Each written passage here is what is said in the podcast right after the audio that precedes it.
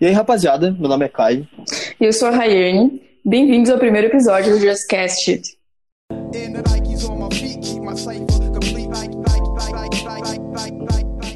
Então, se tu tá aqui nesse podcast, provavelmente tu já sabe sobre streetwear, né? E não tem como a gente falar dos tênis mais icônicos do streetwear sem falar do All-Star, óbvio. O Converse All-Star Chuck Taylor. Esse, esse, esse, modelo mais famoso que a gente conhece, ele foi lançado lá em 1923, velho pra caramba, né? O que, que tu acha do All-Star, Caio? Cara, eu não curto muito o All-Star.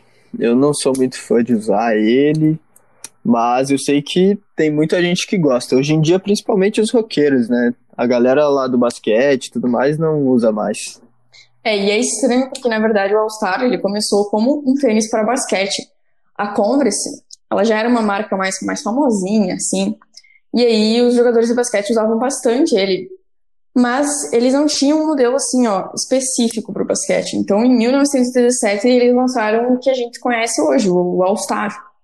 E All-Star era porque era um, era um time muito famoso na época uh, de basquete. E nesse time tinha um cara um jogador muito bom, que era o Chuck Taylor. E ele assinou, acabou assinando um contrato com a marca, e assim eles foram melhorando o tênis. Ele iria dando umas dicas para para Converse melhorar o, o tênis e, cara, todos os jogadores de basquete usavam o All-Star Chuck Taylor. Não, não só os jogadores, mas tipo as celebridades, né? Até a princesa Diana usou, apareceu usando tênis. E ele ficou muito famoso na cena do rock, né? Quando o Kurt Cobain, ele do Nirvana, apareceu usando. É, ele não.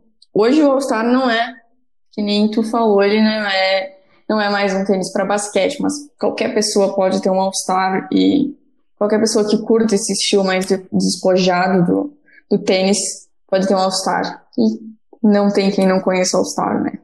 É, pois é, do, do streetwear ele é um dos tênis mais acessíveis, assim, pra galera. Realmente o preço dele é bem em conta. Agora vamos falar de um pouco do Vans. O que, que tu acha do Vans, Rayane? Eu amo Vans, eu tenho vários Vans, para mim são os mais bonitos e mais estilosos, por mais que eles não mudem muito com o tempo, é tipo All Star, eles continuam com aquela mesma, aquela mesma vibe, mas eu amo Vans.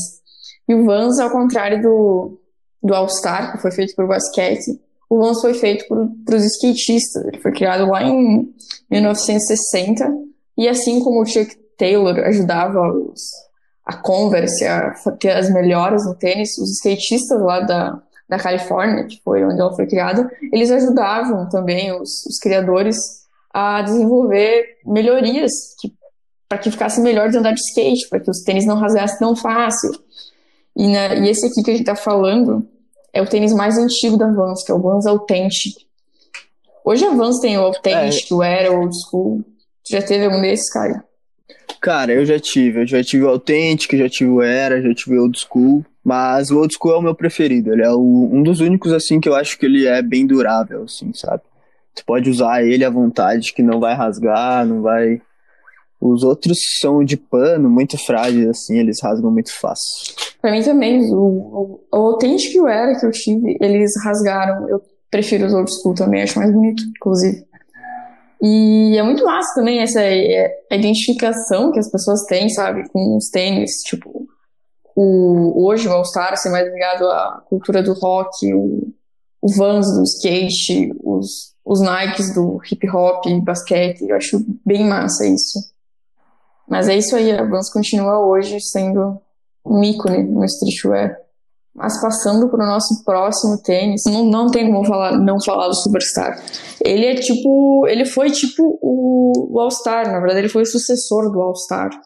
Porque quando a Adidas lançou o Superstar, que na verdade era uma versão cano baixo do, do modelo Pro Model que a, que a Adidas já tinha, quando a Adidas lançou esse Superstar, a, a, os jogadores de basquete, eles tipo assim, pararam de usar o Star e geral da NBA usava o Superstar nos jogos. Não só dentro das quadras, como fora dela, né? O Superstar ganhou muito espaço no movimento hip hop. Que o grupo Run DMC, na época, muito famoso, eles adotaram a música My Adidas. E ela foi um sucesso, né? E aumentou a, a venda do sneaker muito, muito mesmo. E agora vamos falar do meu preferido, de todos esses, o Air Force 1 da Nike. Vamos falar dos Nikes agora. O que, que tu acha do Air Force, Caio? Pra mim é o mais bonito de todos, de todos esses que a gente tá falando. O Air Force também, para mim ele é um dos meus tênis preferidos. É um dos únicos que eu ainda posso comprar, né? Porque a maioria dos tênis de streetwear são caríssimos.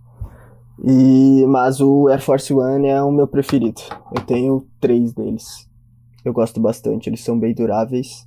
O problema é o preço, né? Não dá para todo mundo. É, pois é, e o Air Force ele também é mais antiguinho, ele foi lançado também para basquete lá na década de 80. Uh, a maioria desses tênis eles têm uma, uma ligação bem massa com, com o basquete, com o streetwear, porque o basquete é, é muito ligado ao, ao movimento tipo hip hop. Então, quando a gente fala de streetwear, a, a maioria dos tênis eles têm um, uma força no basquete assim. Cara, tem uma história muito curiosa desse tênis aí. Que em 1982 a Nike queria tirar ele do, do mercado, assim. Eles não sabiam que tinha tanto fã do, do Air Force, assim, pelo mundo. E o que reverteu essa situação, meu, foi uma loja lá em Baltimore, na, nos Estados Unidos, que é considerada a cidade que salvou o, o Air Force One, né? Que onde, era onde o Air Force One era mais vendido em peso, assim, os lojistas, o público, todo mundo pediu muito pra volta do, do modelo. E aí a Nike concedeu, né? Eles voltaram, voltaram muito mais forte com outros modelos, outras cores, mais modernos, mais confortáveis e é um e é uma febre até hoje, né? Todo mundo gosta.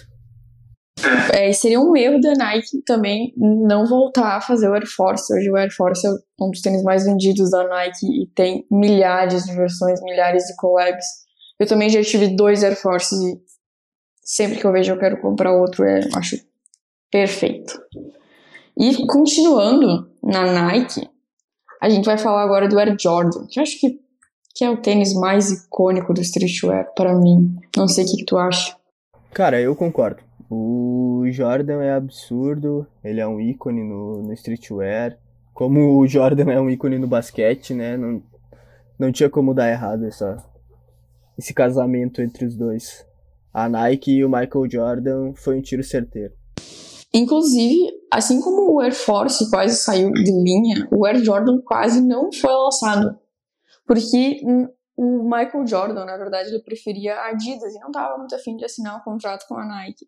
Mas se ele fosse para Adidas, ele não ia ter um modelo com o nome dele. Então, com um pouco de, de ajuda dos pais, a Nike, dos, dos pais do Michael Jordan, no caso, a Nike conseguiu um contrato com ele. E acho que foi o, a melhor junção que a Nike conseguiu até hoje foi com o Michael Jordan.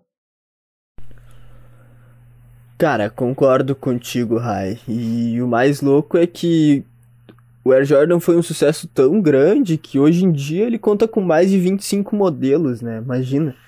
E, cara, o primeiro modelo de todos que foi lançado, o primeiro modelo da história, ele foi vendido a 560 mil dólares. De tão marcante que é esse tênis. É muita grana só para um tênis, né? Meio milhão de dólares só para um par de tênis, mas isso mostra o quanto o pessoal ama o Air Jordan, quanto ele é importante para a cultura do streetwear. Bom, e se tu ouviu até aqui, tu já sabe um pouco mais sobre os sneakers mais famosos de todos os tempos. Muito obrigado por ter ouvido a gente. E se tu curte e quer ouvir sobre mais conteúdo de streetwear, segue a gente no Twitter e no Instagram, que é JustCastit, e fique ligado nos novos conteúdos que a gente vai lançar.